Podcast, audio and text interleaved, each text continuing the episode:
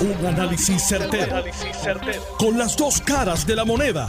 Donde los que saben no tienen miedo a venir. tienen miedo a venir. Esto es el podcast de Análisis 630 con Enrique Quique Cruz. 5 y 4 de la tarde. estás escuchando Análisis 630.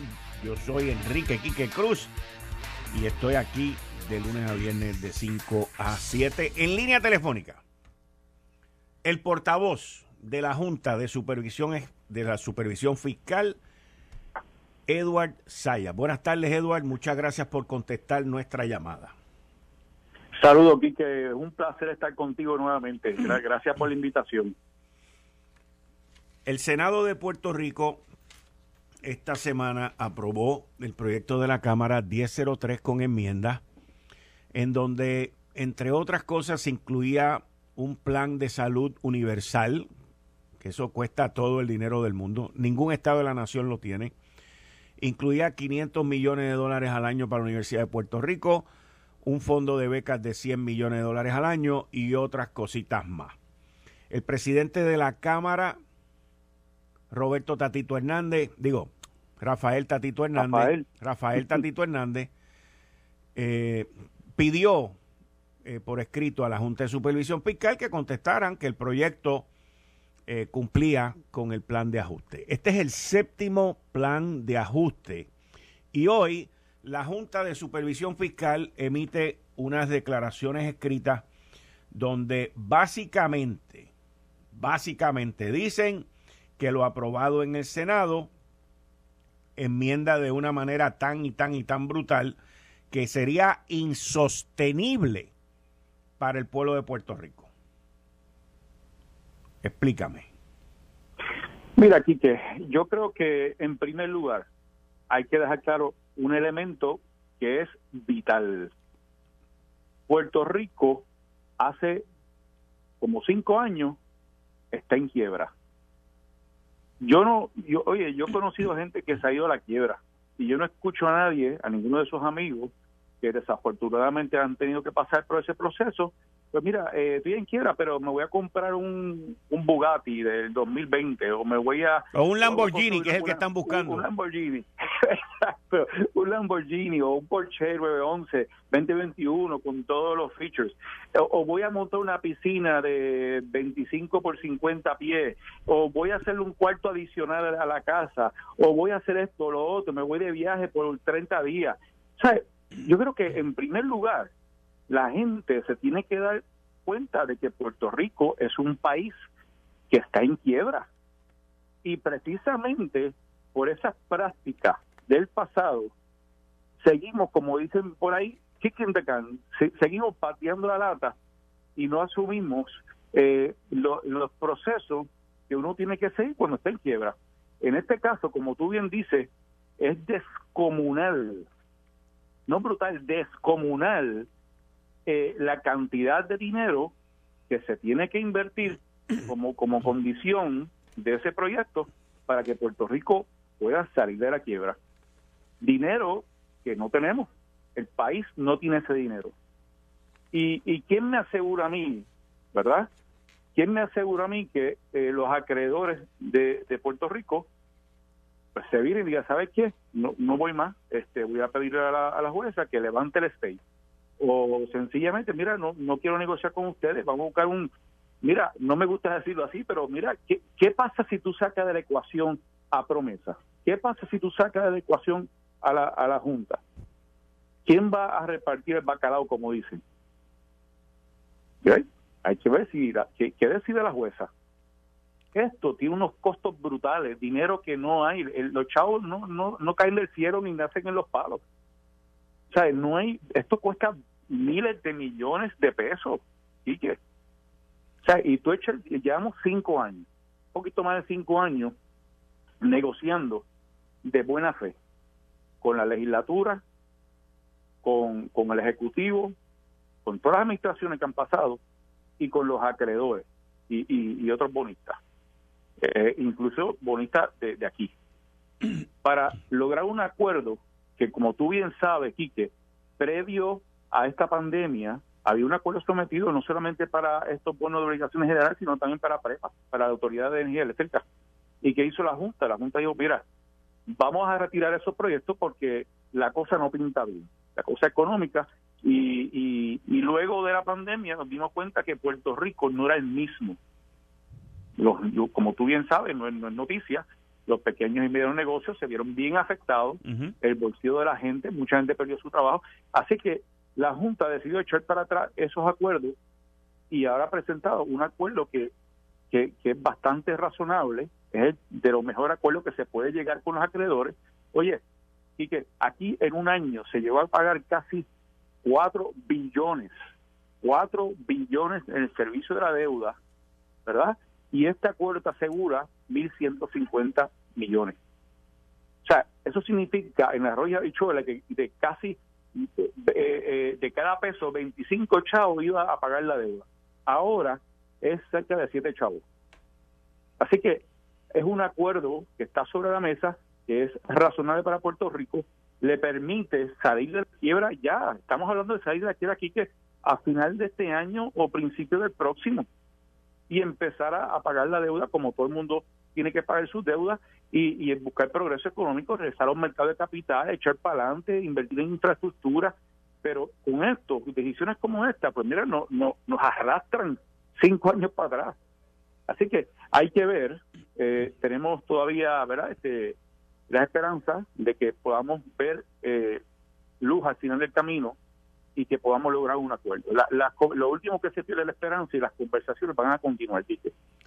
El comunicado dice, los, y cito, los exorbitantes costos de las enmiendas del proyecto de la Cámara 1003 en conjunto harían imposible la confirmación del séptimo plan de ajuste. Por lo tanto, la Junta de Supervisión Fiscal se vería forzada a retirar el plan de ajuste propuesto ante el Tribunal de Distrito de los Estados Unidos.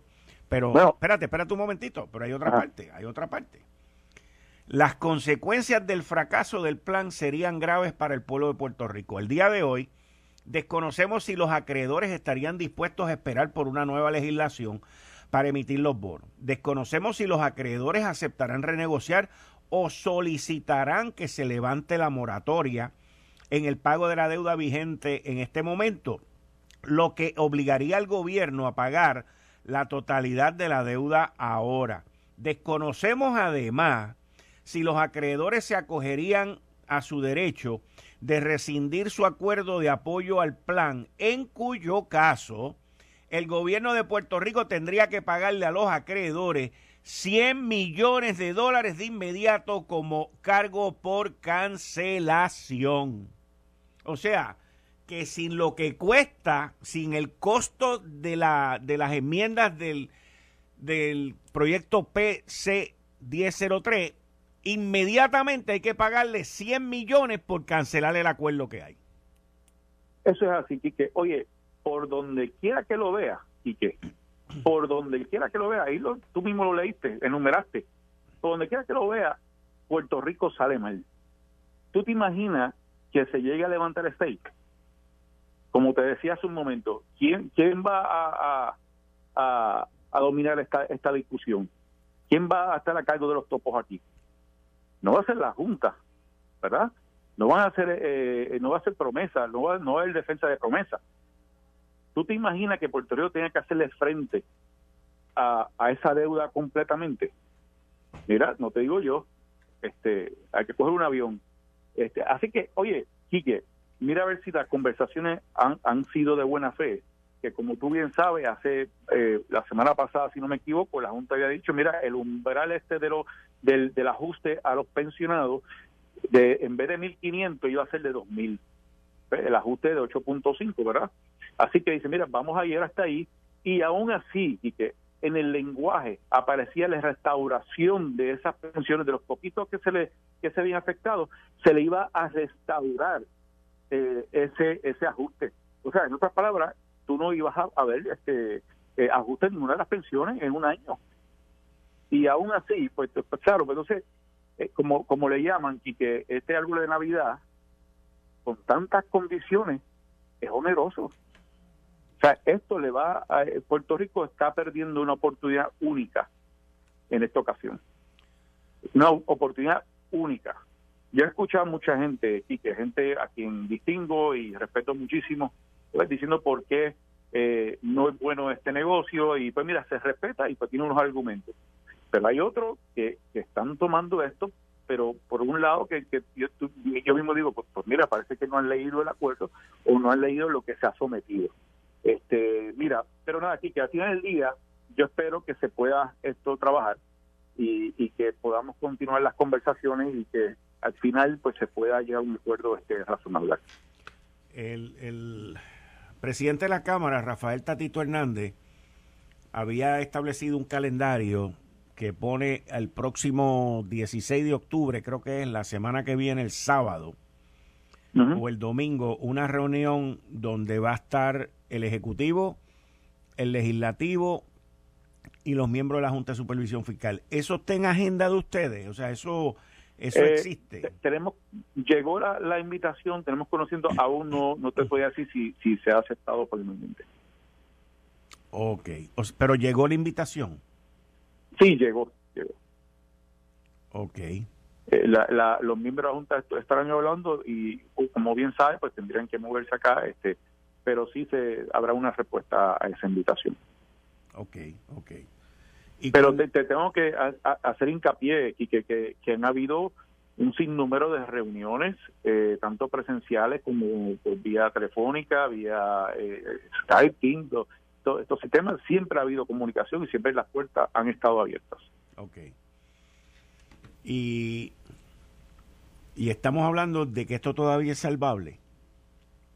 Mira, y que yo te digo, yo tengo mucha esperanza y la Junta también de que eh, todo es salvable, todo se puede conversar y pues mira, aquí lo que tiene que hacer lo mejor para, para Puerto Rico, lo mejor para Puerto Rico, para el futuro y, las futuras generaciones. Para que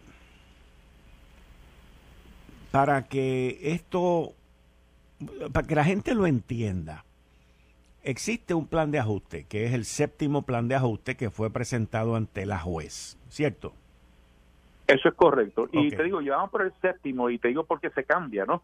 Lo que pasa es que en la medida que tú vas llegando a acuerdos con los acreedores, pues claro, se tienen que constatar en ese plan. Así que por eso han habido eh, varios acuerdos. Ok, varias enmiendas, perdón. Pero este séptimo es el final y es el que la juez tiene allá al frente y es el que los bonistas y los acreedores y todo el mundo ha estado votando, correcto, porque la votación se está eh, llevando a cabo.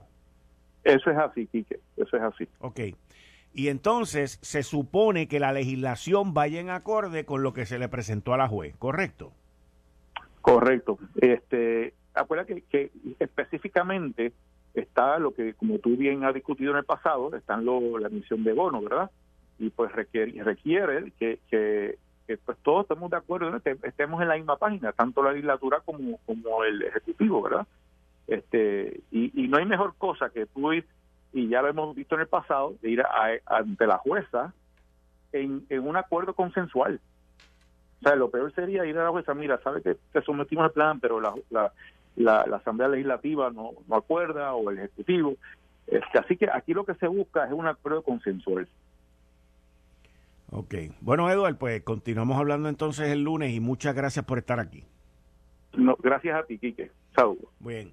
Ahí ustedes escucharon al portavoz de la Junta de Supervisión Fiscal, que en exclusiva estaba aquí con nosotros, explicándonos la carta, la comunicación que la Junta de Supervisión Fiscal le envió hoy al gobernador, a los cuerpos legislativos. Es un comunicado que básicamente dice las enmiendas que tiene el proyecto de la Cámara 1003 no son viables. Número uno. Número dos, Puerto Rico no podría pagar eso más adelante. Número tres, de cancelar los acuerdos que hay con los bonistas y los acreedores ahora mismo, hay una pena, una penalidad de cancelación de 100 millones de dólares. Y en adición a eso, continuaríamos en la quiebra. El señor Eduard Saya, yo creo que dio el ejemplo más, más ilustre, más básico y entendible. Y es que cuando tú estás pasando por un proceso de quiebra, tú no vas donde el síndico, tú no vas donde el juez y le dice, mire, dígale a los acreedores que yo no le puedo pagar, pero me voy a comprar un Lamborghini, me voy a comprar un yate, me voy a comprar una casa nueva. Y pues los acreedores, pues resuelva usted. Y eso es básicamente lo que ha hecho esta legislación, señores.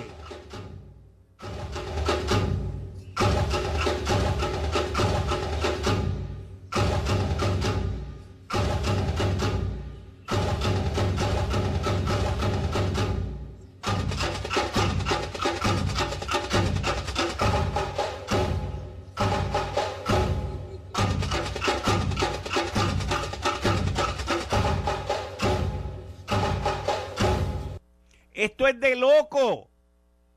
Esto es de loco. Por un lado, se jaltan por ahí diciendo que tenemos un presupuesto, que vamos a salir de la Junta, que vamos a salir de la quiebra. Olvídate que tenemos el sartén agarrado por el mango.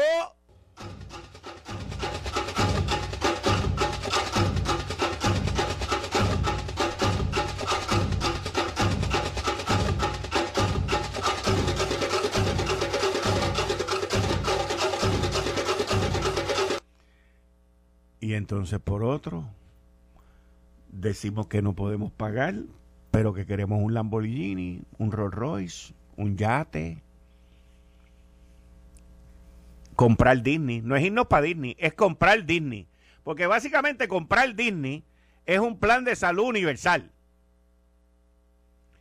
Alcaldes, ustedes que me están escuchando ahora, ustedes saben que los sesenta y pico de milloncitos de pesos esos que habían ahí para ustedes eran un peñisco ñoco. Se los acaban de tumbar.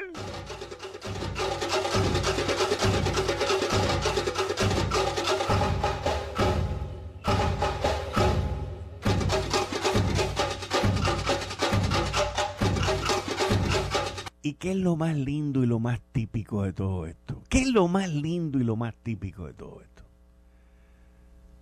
Que se fueron de viaje se fueron de viaje. Para el italiano y el otro en Irlanda. Y nos han dejado con este bollete aquí. Pero este no es el único bollete que ha habido hoy. Mis fuentes me dicen que hoy hubo una vista en el Senado. El Senado, el Senado como que está nublado. El Senado como que está confundido. El Senado como que está, no sé, aturdido. Hoy hubo una vista en la Comisión de Proyectos Estratégicos y de Energía que preside el senador Aponte Dalmau de Carolina y se formó allí una escaramuza. Pero fue un show el presidente de la comisión, Aponte Dalmau, quería encaramársele encima al director ejecutivo de la autoridad de la Autoridad de Energía Eléctrica, Josué Colón, y Josué Colón se le brincó atrás y no dejó que se le encaramaran. Todo para formar un espectáculo que no que no rindió ningún fruto. Sin embargo, el senador Ramón Ruiz fue muy respetuoso, fue muy cortés con los deponentes, le pidió disculpas a Josué Colón por el acaloramiento en ese momento del interrogatorio y Josué Colón le dijo, no hay ningún problema, esto no es nada personal, pero si yo no tengo la contestación que me piden y digo que no tengo la contestación, pues no estoy dispuesto a que me llamen que yo soy el abogado del gobernador. Eso no fue lo que él dijo, pero eso fue lo que a mí me interpretaron. porque lo acusaron de haberse convertido en el abogado del gobernador. Pero entonces, tienes frente a ti al individuo que te lleva como cinco o seis días sin apagones, que te está resolviendo el problema y te va a poner a pelear con él. Senador, si yo hubiese sido Josué Colón, yo le hubiese dicho la historia desde que empezamos con Juan Alicea. ¿Quiere que se la ponga aquí para que, para que le escuche? La historia de, de Juan Alicea con, con Palo Seco. Esa, esa historia está buena. Esa historia está bien buena. En donde él me llama al programa y me dice que lo que yo dije no era correcto. Yo dije que para los secos cuatro de las unidades estaban apagadas. Aquí la tiene, senador, para empezar con la historia de quiénes son los responsables de este desmadre.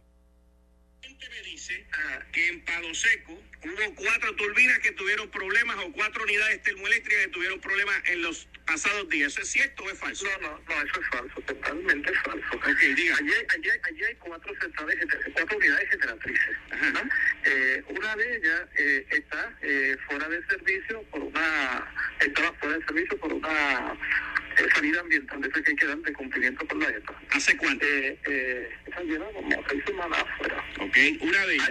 ¿Esa es de cuántos megavatios, director? Es de 85 pequeñas. Ok, quedan tres. La otra está, está afuera por economía, porque hay poca demanda en estos en estos tiempos y, y esa es de la que cuesta más caro y se saca por economía. Pues qué bueno. ¿Esa es de cuánta? ¿La que está abajo por demanda? De 85, 85. Ok, tenemos dos de 85 que están fuera, quedan dos de 216, ¿cierto? Exacto. Una de de 216, esa sí está fuera un problema en una turbina. Eso es, eso es correcto, es una de ellas. Ok, ok. Entonces, director, director, dos de 85 están fuera y una de 216 está fuera por... Eh, eh, esa sí tuvo un problema en la turbina, eso, eh, hace, un, hace un tiempo. Eso, empezando yo a trabajar en la, en la autoridad, es un problema que hay que buscar la falla de raíz y estamos eh, atendiendo la turbina. Esa, esa sí está fuera eh, por una avería.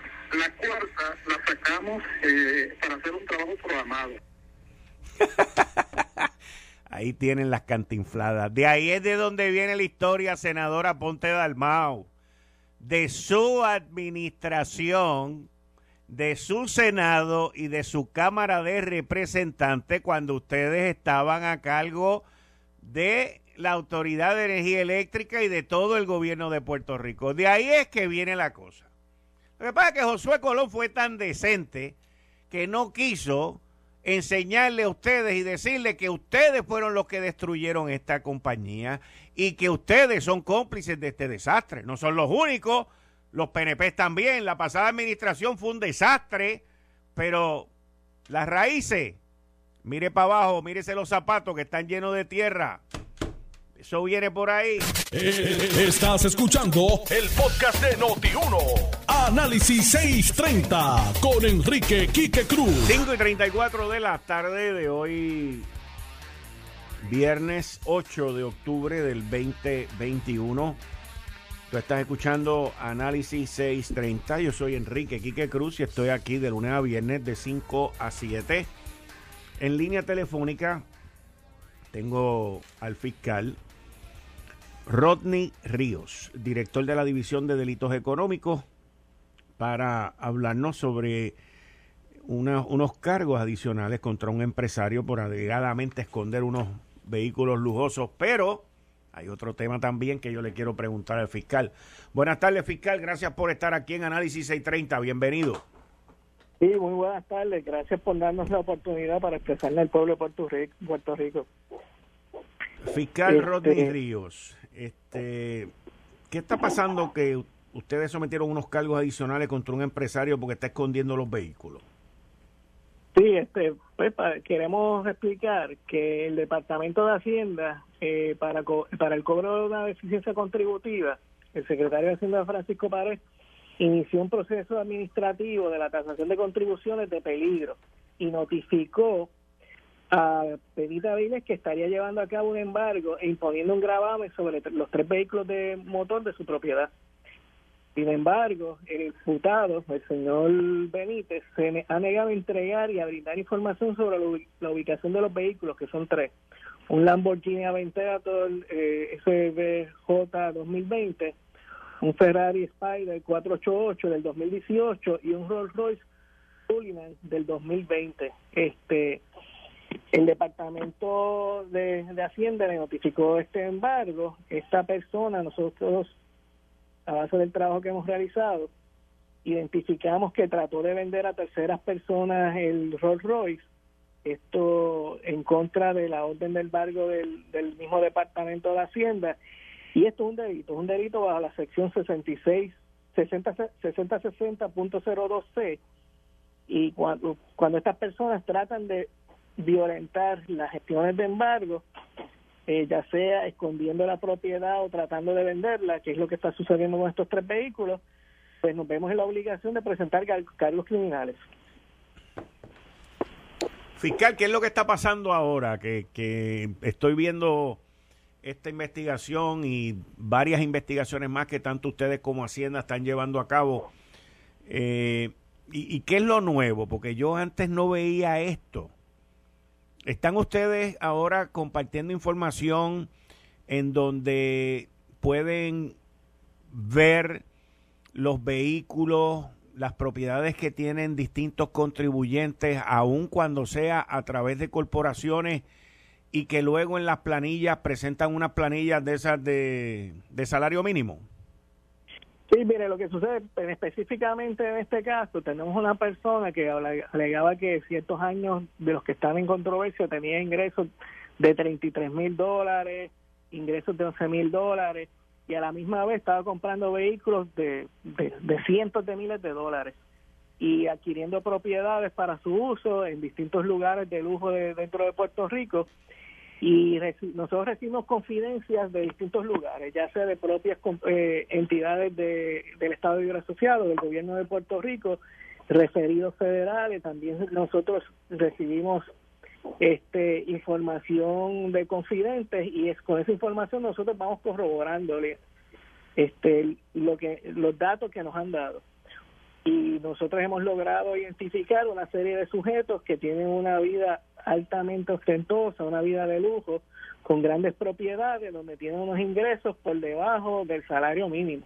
Y obviamente hay una gran disparidad entre los bienes y el estilo de vida al salario que están reportando, si es que muchas veces ni siquiera hasta reportan sus ingresos, que le están reportando al Departamento de Hacienda. Y obviamente nuestra responsabilidad es primero darle la oportunidad que estas personas traten de resolverlo llegando así al Departamento de Hacienda pero aquellos que no lo cumplen, este, pues el Ministerio Público, esto el, el Departamento de Justicia, la División de Delitos Económicos, en una alianza de colaboración bien cercana con el Departamento de Hacienda, pues tenemos una campaña agresiva para trabajar estos casos. ¿Hay más casos, fiscal? Sí, hay más casos.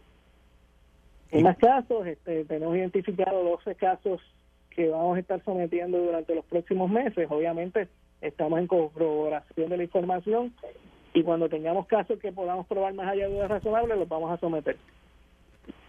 Y el modus operandi es similar al, a este que estamos hablando, donde hay autos lujosos, casas lujosas eh, y planilla escaramosa.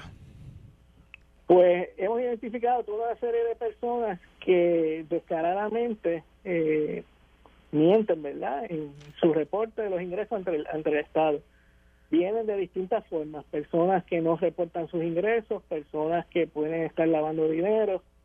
Ahí tenemos este profesionales que, que no reportan los, los, ingresos que reciben por los servicios que dan, eh, comerciantes que no reportan la plantilla de empleados que tienen y por lo tanto evaden su responsabilidad tanto con el gobierno federal y estatal. Hay muchos esquemas distintos, pero los estamos trabajando. Saliéndome de ese tema, fiscal, ustedes también fueron los que han estado han sido los que han estado trabajando los fraudes del PUA.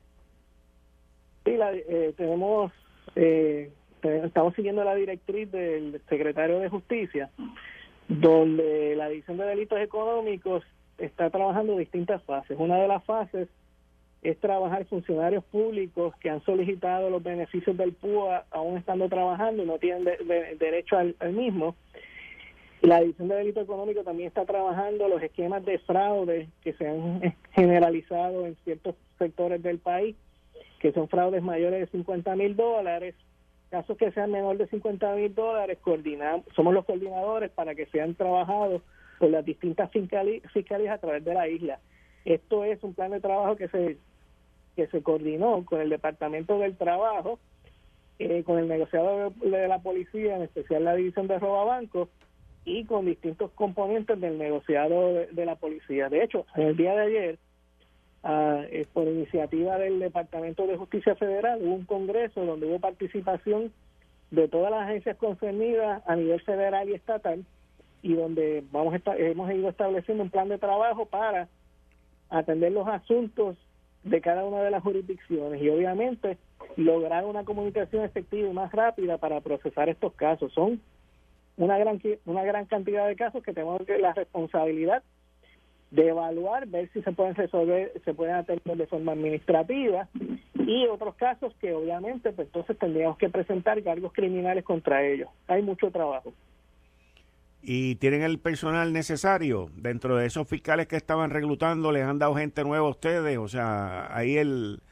ahí el material el humano, el recurso humano. Eh, obviamente eh, tenemos un gran reto, ¿verdad? Dado la gran cantidad de casos que estamos trabajando. Pero en estos momentos, como le dije, hemos hecho un plan de trabajo para ir, ir sacando los casos. Eh, nosotros no trabajamos con prisa, nosotros trabajamos para someter casos que podamos probar más allá de dudas razonables y, los vamos vamos a cumplir con la encomienda que nos, se nos ha dado pero sí son muchos casos y, están saliendo nosotros ya hemos sometido casos que con, de personas que han violado la ley del PUA del municipio de Mayagüez casos del municipio de Bayamón. Hay otros municipios que ya están en etapas donde hay empleados de los municipios que han cometido fraude y están en etapas bien avanzadas. Y pronto pues le someteremos cargos criminales a estas personas. Y no solo en los municipios sino distintas entidades del estado. Y a nivel privado pues hay, hay personas que lo solicitaron ilegalmente y por lo tanto nuestra responsabilidad es que los procesemos fiscal Rodney muchas gracias fiscal Rodney Ríos muchas gracias un placer. Bien, ahí ustedes escucharon al fiscal Rodney Ríos, director de la División de Delitos Económicos. Señores que están activados, están bien, bien, bien activados. Y tal y como nos dijo, vienen más acusaciones. Vienen más acusaciones.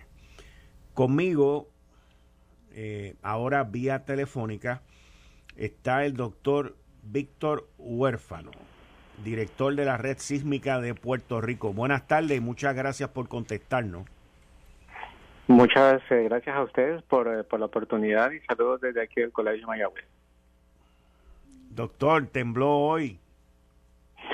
Sí, el, tenemos dos eventos reportados como sentido cerca a Vieques, al sureste de Vieques. El primero fue a eso de las dos y media de, la, de esta tarde y el, siguiente fue dos horas eh, dos horas después a las cuatro y veinte veintidós minutos por ahí más o menos el primer evento fue de una magnitud eh, moderada fue un 4.8 sentido en todo Puerto Rico no hubo no hubo reporte de daño según lo que me comentaron los colegas de manejo de emergencias. Sin embargo, sí fue sentido de manera apreciable, particularmente en Vieques, en las Islas Vírgenes y en el área este de Puerto Rico. Eh, no hubo ningún tipo de mensaje de tsunami, ni aviso, advertencia o vigilancia. Y pues, el, evento, pues, a pesar de ser moderado y sentirse de una forma apreciable, no, no representó ningún tipo de, de peligro para tsunami. Ahora, eh, de todos los temblores, terremotos y lo que hemos vivido aquí en Puerto Rico en los últimos casi dos años, ahora en diciembre se cumplen dos años, eh, ¿es la primera vez que ocurre este tipo de temblor de magnitud en el área este de Puerto Rico?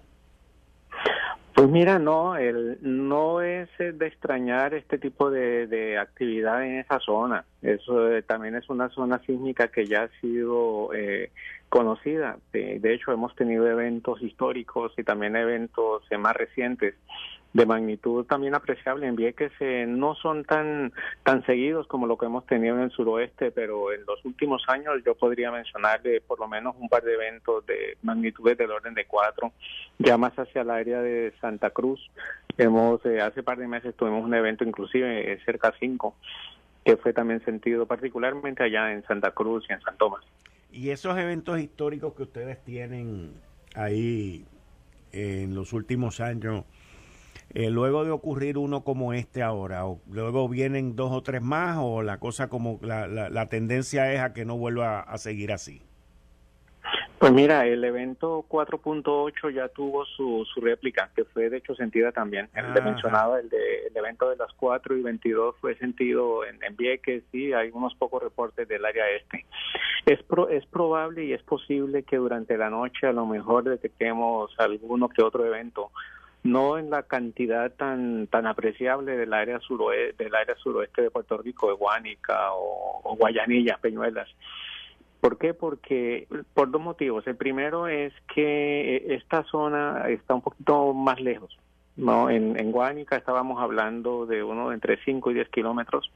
Aquí ya estamos hablando de unos 20 kilómetros, digamos, que un evento pequeñito, un evento magnitud 1 por ahí, 1.5, eh, tal vez lo detecte la estación que tenemos en Vieques, pero no su señal no va a llegar tal vez ni a Santa Cruz o a Culebra y se, tal vez se, procese como algún evento indeterminado o algo así. Ya debería ser un evento más apreciable.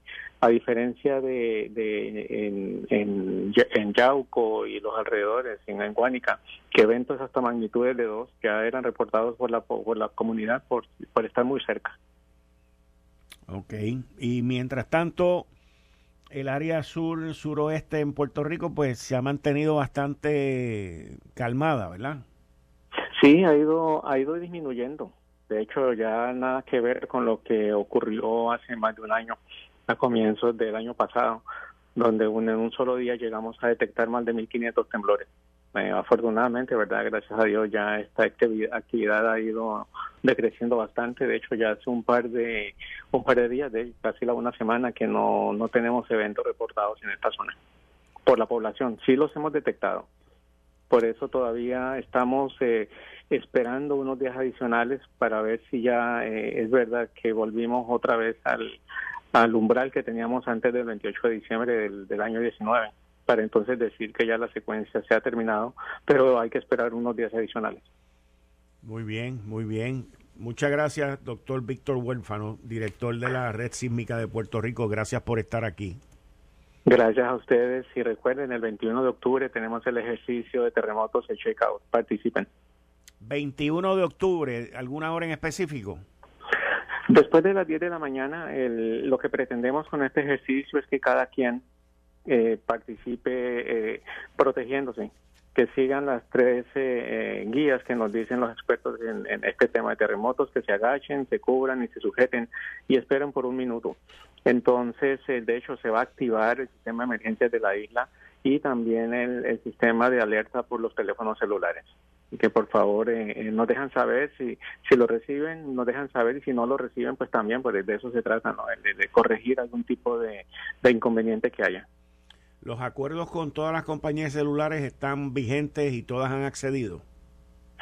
El, ejercicio se va a hacer a través del iPod de, FEMA, así que viene, viene de, del gobierno federal. Ok, muy bien. Bueno, doctor, muchas gracias por participar aquí en Análisis 630 y por mantenernos informados de lo que está pasando en términos de la red sísmica en el Caribe y Puerto Rico. Muchas gracias. Gracias a ustedes y que pasen muy buena tarde. Buenas tardes. Ahí ustedes escucharon al doctor Víctor Huérfano, el director de la red sísmica de Puerto Rico, sobre un temblor que ocurrió hoy a las 2 y 30 de la tarde por el área de Vieques, de una magnitud de 4.8 y la consecuencia que vino después, que fue a las 4 y 20. Eh, pero nos dio buenas noticias, nos dijo que en el área suroeste que fue duro, duro, duro después de diciembre 28 del 2019 hasta hace poco, pues ha habido, parece que bastante tranquilidad, pero que todavía, pues no pueden declararlo de esa manera, que faltan unos días de que las cosas, pues con mucha probabilidad vuelvan a lo que era normal antes de diciembre 28. Esas son buenas noticias para los amigos que están allá en el área suroeste y que escuchan día a día de nosotros aquí en Análisis 630. Así que, hablando de temblores, hoy la congresista Katie Porter le mandó una carta al presidente de Luma dándole un plazo hasta el 22 de octubre para que le envíe el número de empleados que tiene Luma ganándose 500 mil dólares y 200 mil dólares. Esto se va a convertir en una guerra. Ya está declarada. Eh, y los niveles de, de intensidad ahora van a venir desde el Congreso de los Estados Unidos. Aquí, en la Autoridad de Energía Eléctrica, en Prepa, los republicanos han sido los que han estado comiéndose la pechuga durante la administración de Donald Trump. Y todos esos abusos y maltratos que Trump dirigía en contra de nosotros y nos quitaba los chavos de una cosa y los usaba para otra y toda esa desmadre de cosas que hizo, pues provocaron que en todos los sitios del gobierno de Puerto Rico, en la Autoridad de Energía Eléctrica, que está quebrada, pues contrataran cabilderos republicanos. Cifras millonarias. Yo vengo denunciando eso hace años. Y, y esos cabilderos, pues, supuestamente hicieron su trabajo con muchísima ayuda interna de la gerencia de la Autoridad de Energía Eléctrica, que estuvo dominando la pasada administración. Y ahora, pues hay un presidente demócrata, hay un Senado básicamente demócrata, aunque sea 50-50, ellos tienen el voto 51, y hay un Congreso, una legislatura federal, que es en su mayoría demócrata. Y es interesante toda esta todo este abandono y todo este desastre en la generación de la Autoridad de Energía Eléctrica, en donde hoy la Junta de Gobierno aprobó la recomendación del ingeniero y director ejecutivo Josué Colón de declaración de emergencia. La emergencia no es solamente en la generación, la emergencia no es solamente en la facturación también que lo tiene Luma. Y muchas personas y compañías y agencias de gobierno, agencias de gobierno, han tenido problemas con la facturación. Y algunos de ellas, algunas de las agencias de gobierno y corporaciones de gobierno, tenían crédito y Luma les borró el crédito completo porque no están leyendo Metro. No han estado leyendo Metro. Esto va a continuar. Y el requisito de información ahora no solamente viene del Tribunal Supremo de Puerto Rico, pero va a venir del Congreso de los Estados Unidos, en específico del lado demócrata, que son los que tienen la mayoría. Vamos a ver cómo termina eso. Pero se está convirtiendo en algo bien interesante. Esto fue el, podcast de Notiuno. Análisis 630 con Enrique Quique Cruz. Dale play a tu podcast favorito a través de Apple Podcasts, Spotify, Google Podcasts, Stitcher y notiuno.com.